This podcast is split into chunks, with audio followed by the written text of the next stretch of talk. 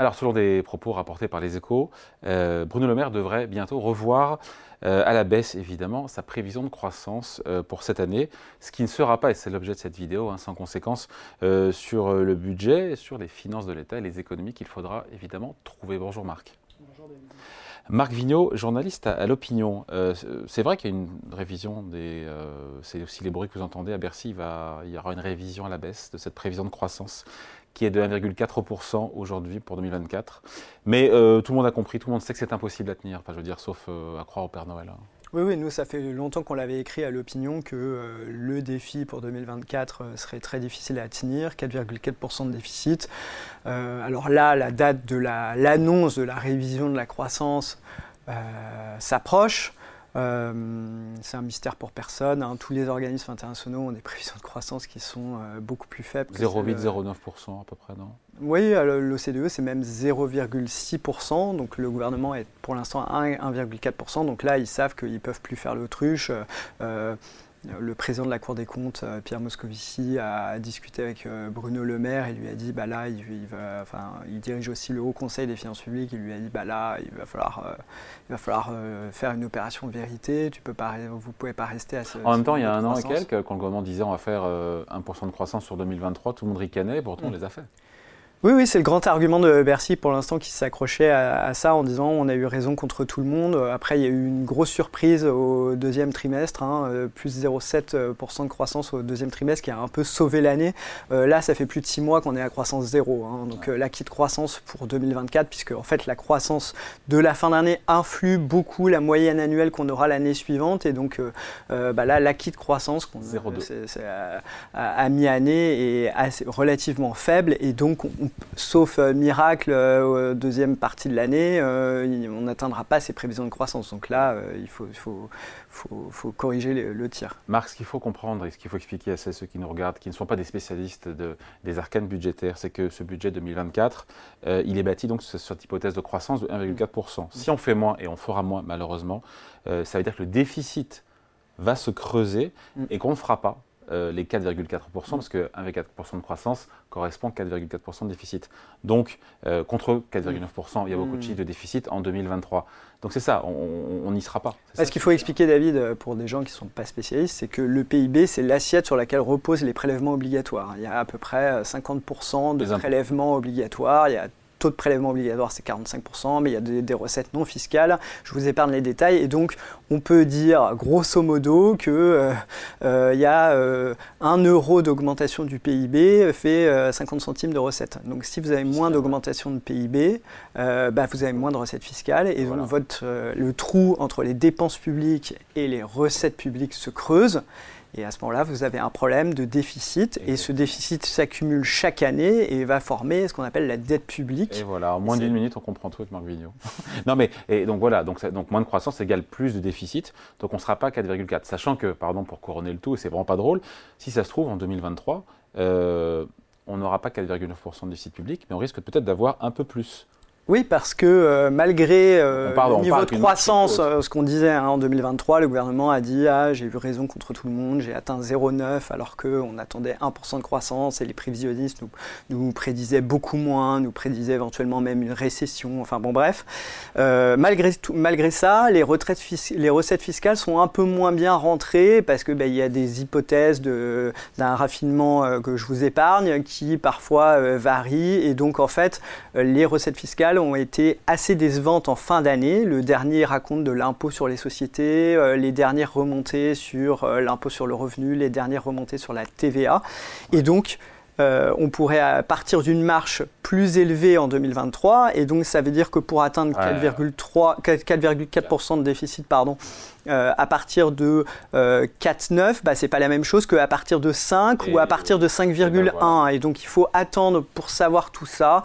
C'est le moment où Bercy est en train de le faire. On attend les remontées euh, des collectivités sociales, on attend les comptes exacts de la sécurité sociale qui s'agrègent au compte de l'État. Et à la fin, tout ça mis dans le même panier, ça fait le déficit public dont on parle.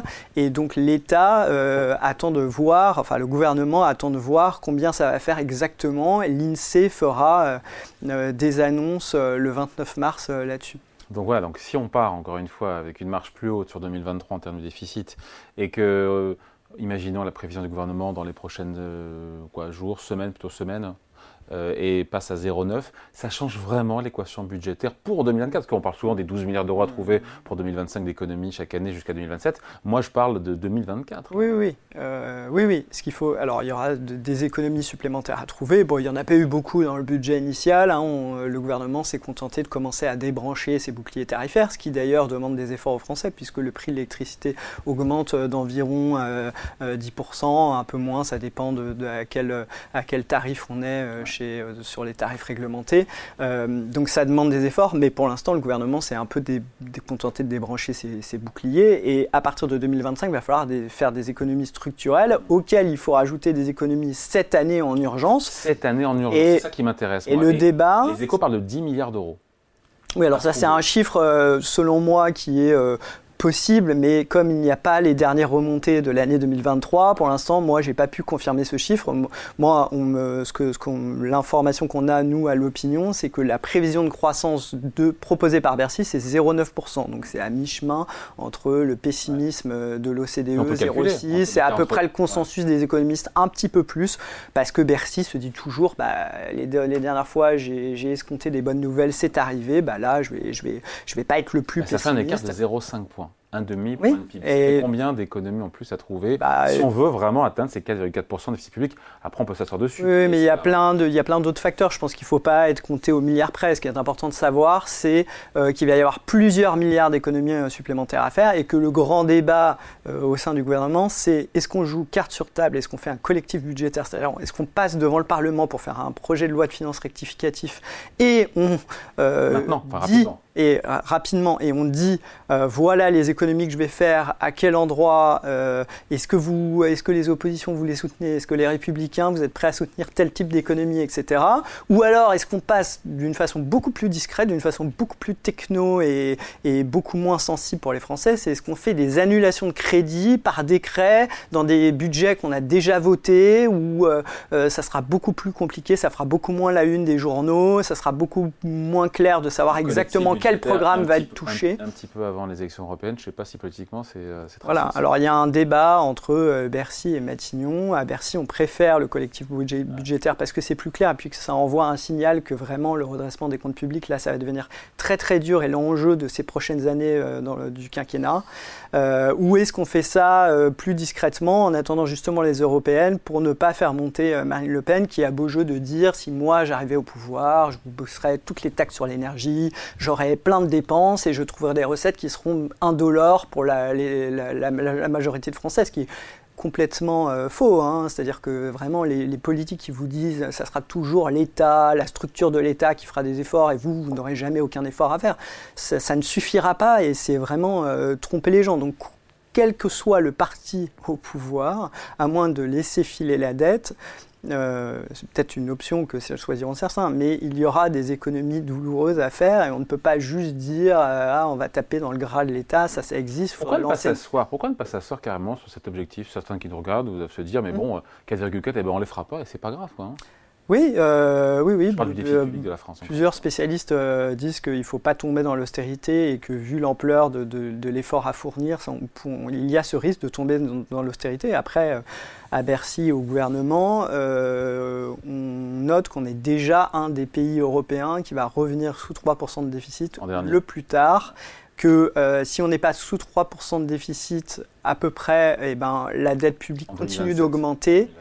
Oui. Euh, la dette publique continue d'augmenter. Donc euh, en fait, ce 3%, il est un peu arbitraire, mais euh, il se trouve que les conditions économiques font qu'à peu près autour de 3%, on commence à stabiliser, voire baisser un peu la dette publique. Et donc le raisonnement d'Emmanuel Macron enfin, et du pouvoir en général, c'est de dire si dans les périodes où on est sorti de la crise grave du Covid, de la crise énergétique, etc., on n'est pas euh, capable de baisser notre déficit pour que la dette n'augmente plus, en fait, elle va augmenter indéfiniment et on sait que les agences de notation sont quand même, euh, sont quand même euh, là à l'affût. La zone euro, bah, ce n'est pas les États-Unis, il n'y a pas la force du dollar qui est utilisée comme monnaie d'échange et de réserve internationale, qui a la même réputation que le dollar. Il n'y a pas, on n'est pas dans une zone monétaire optimale avec un budget commun, etc. Il faut quand même faire attention. c'est les fondements sur lesquels ont été fondés la zone euro, ça a été accepté par la France, c'est la discipline budgétaire. Chacun doit faire son devoir chez lui et donc il y a une certaine discipline budgétaire à respecter. Et si la France n'est pas capable de tenir ça, bah, elle risque de se faire dégrader sa note sur les marchés financiers, ce qui n'a pas de conséquences à court terme. Ce n'est pas grave, mais en fait, ça, montre un long glissement de la France d'une catégorie de pays très fiable, avec euh, un actif euh, pour, euh, de réserve dans les, banques, pour les assurances, qui est extrêmement sûr et qui petit à petit, en fait, va perdre de sa, fiabilité. Et donc, c'est euh, finalement un jeu dangereux. Ça montre que la France pourrait être déclassée. On a bien vu ce qui est arrivé à l'Italie de Silvio Berlusconi au début des, des années 2010, euh, euh, ce qui est arrivé à la Grèce. Alors, on n'en est pas là, bien sûr, mais il faut faire attention parce que les marchés financiers peuvent très vite s'emballer. Surtout que les États-Unis font beaucoup de déficits budgétaires, donc s'ils avalent de plus en plus l'épargne mondiale, il faut financer le, le déficit et la dette américaine. Et donc, euh, bah, l'épargne mondiale, n'est pas infinie. Et donc, euh, le gouvernement se dit, il faut faire extrêmement attention parce que nos coûts d'emprunt pourraient se renchérir. Alors, ces derniers temps, ils ont rebaissé un petit peu, ça s'est calmé, on s'est dit chouette.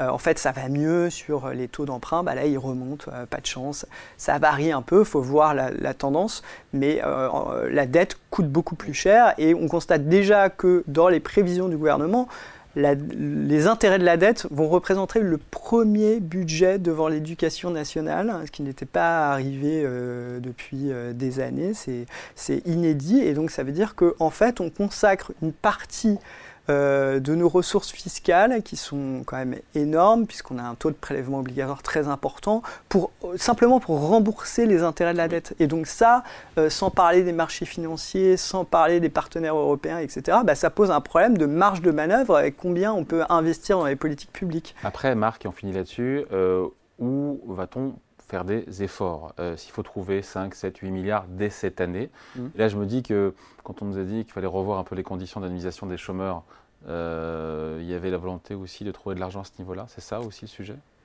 Oui, bien sûr. En fait, euh, le discours du gouvernement, pour l'instant, et d'Emmanuel Macron, il l'a répété dans sa grande conférence de presse, c'est euh, qu'est-ce qui nous permettra de réduire le déficit? C'est euh, l'augmentation de l'activité et la marche vers le plein emploi. Bah, on voit que le taux de chômage a plutôt tendance à augmenter. Et le raisonnement du gouvernement, de Bruno Le Maire en particulier, c'est de dire on n'arrivera pas au plein emploi, le plus dur reste devant nous si on ne fait pas une nouvelle réforme de notre modèle qui a des particularités qui restent un On décourage quelque part à l'activité, euh, notamment en ayant une filière d'indemnisation euh, senior beaucoup plus longue que pour les autres chômeurs, euh, parce que ça se combine avec la rupture conventionnelle qui permet aux entreprises de se dire bah, un senior qui me coûte cher, allez hop, bah, de toute façon il a trois ans de chômage devant lui, et puis ceux qui sont éventuellement vraiment pas des, des chômeurs aisés, bah, ils vont tomber à la l'allocation spécifique de solidarité. Et il y a un système où il peut continuer à accumuler, à valider ses trimestres de retraite automatiquement. Euh, on peut comme ça aller jusqu'à l'âge de la retraite à taux plein en étant au chômage, etc. Donc en fait, c'est un système, c'est pas du tout que les gens ne veulent pas travailler, c'est un système qui fait que tout le monde a intérêt à prendre sa retraite avant l'âge officiel et à, et à, et à, le faire comme ça. Dans, plein d'entreprises, on voit bien que des cadres sont poussés vers la sortie et euh, franchement, ils sont pas mécontents. Euh, parfois, ils sont un peu surpris au début, puis après, ils sur le dos de, la leur retraite. Sur le dos de, de oui, de, de, la collectivité, puisque c'est le système de retraite hein, qui, euh, qui représente 25% des dépenses publiques, c'est l'assurance chômage. Et donc là, le raisonnement du gouvernement, c'est sans nouvelle réforme, on n'arrivera pas au plein emploi. Il faut que toute la culture change et pour changer cette culture, il faut changer les paramètres du système qui font que cette culture s'est installée. Alors on peut dire comme les syndicats de salariés, ah oui mais attendez, aujourd'hui les, gens ils sont poussés vers la sortie, si on leur retire les béquilles, qu'est-ce qui va se passer? Ça c'est vrai, hein. pendant quelques années, il y a peut-être des chômeurs pour qui ça va être plus dur, à des gens qui auront du mal à retrouver l'emploi. Mais le gouvernement lui il se dit, mais si on ne change pas la culture, enfin les, paramètres qui ont généré cette, cette culture, bah, on ne changera jamais, on aura des taux d'emploi qui restent plus faibles que dans les autres pays. Et donc les taux d'emploi, c'est-à-dire moins de gens au travail, si on a des taux d'emploi plus faibles, bah, on a moins de rentrées fiscales, on a des gens qui consomment moins, et du coup, bah, on a une croissance plus faible et on ne peut pas euh, soutenir le financement du modèle social. Donc toute la discussion là du gouvernement, c'est de voir comment ils peuvent réintroduire une nouvelle réforme des retraites, euh, pardon, une nouvelle réforme de l'assurance chômage, alors que euh, les syndicats évidemment sont contre mais le patronat n'est pas très favorable parce qu'il dit attention, le climat social est extrêmement tendu. Euh, nous, on a euh, l'activité ralentie, on va peut-être devoir pousser euh, des, personnes en dehors de l'entreprise. Et donc, est-ce que c'est le moment de faire une réforme Je reviens au sujet en, en 30 secondes. Et tout, tout ça est source, encore une fois, d'économie. Parce que c'est ça mon sujet aujourd'hui, c'est où sont, et en 30 secondes vraiment, où sont les économies? Ah bah oui, oui l'assurance chômage, c'est une des, c'est un des, endroits où euh, la France dépense énormément. Donc quand on réduit les droits à l'assurance chômage, non seulement ça fait des recettes supplémentaires si on considère que les gens vont retourner à l'emploi, mais en plus à court terme, bah, ça fait moins de dépenses d'indemnisation. Hein. Gabriel Attal, il dit, moi je veux tout faire pour les classes moyennes, donc par exemple, je vous donne un exemple de mesure d'économie que je fais. Bah, les gens qui sont à l'allocation de solidarité spécifique, c'est-à-dire des chômeurs en fin de droit qui ont travaillé 5 ans dans les 10 dernières années et qui avant avaient le droit de toucher indéfiniment l'allocation spécifique de solidarité, bah, euh, vous, vous allez aller au RSA. Donc pour certaines configurations familiales, en couple, notamment, hein. c'est moins, c'est moins intéressant et c'est moins bien indemnisé. Donc ça peut, le risque, c'est que ça augmente la pauvreté, mais euh, bah, ça ne les pousse pas à reprendre un emploi, ça pousse les entreprises à, se dire bon bah il va avoir l'allocation spécifique de solidarité jusqu'à son taux plein, l'âge de la retraite, bah, très bien, euh, faisons comme ça. Euh, et donc là, bah, l'idée c'est de faire des économies là-dessus et c'est assez bien expliqué, c'est assez expliqué de façon transparente par le Premier ministre qui dit bah moi j'assume. Avant on hésitait, bah, maintenant on va supprimer l'allocation spécifique de solidarité. Et si on met toutes les petites choses bout à bout, on voit qu'effectivement, euh, les grosses masses de la dépense publique en France, euh, bah, c'est la masse salariale de l'État. Donc là, il faudrait une réforme de l'État importante. Et est-ce qu'on peut baisser la masse salariale en quelques années C'est douteux. Et puis le reste, bah, c'est les systèmes sociaux. Donc il faut, euh, voilà, si on veut faire des économies, il reste, il reste les systèmes sociaux. Et l'assurance chômage, c'est clairement identifié comme un endroit où il reste des réformes à faire. Bon, le, top, départ, ça sera évidemment cette révision à la baisse de la croissance de la France par le gouvernement dans les prochaines, prochains jours, peut-être prochaines plutôt, non? On ne sait pas encore exactement, ça peut être, dans ça peut être euh, à la fin de la semaine, ça peut être la semaine prochaine, ça peut être euh, les semaines suivantes. En tout cas, pour l'instant, la piste, c'est 0,9% et ça doit être validé euh, au niveau du, Premier ministre et du Président. Et le Président met toujours très longtemps à arbitrer ces dossiers. Et donc, bah voilà, tant que le Président n'aura pas donné son, son accord, eh bien, voilà. À l'explication, c'est Marc Vigneault, journaliste à l'opinion. Merci Marc, salut. Merci David.